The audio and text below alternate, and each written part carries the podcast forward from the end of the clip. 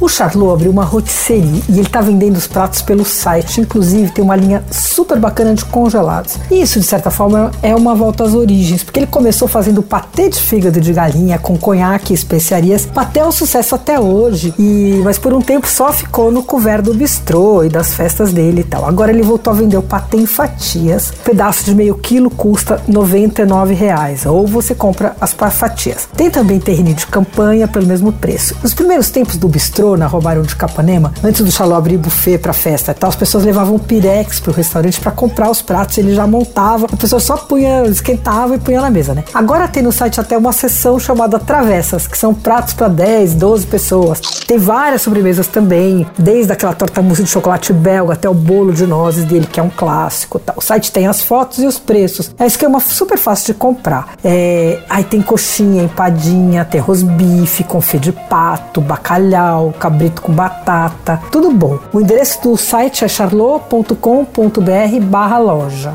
Você ouviu Por Aí. Dicas para comer bem com Patrícia Ferraz.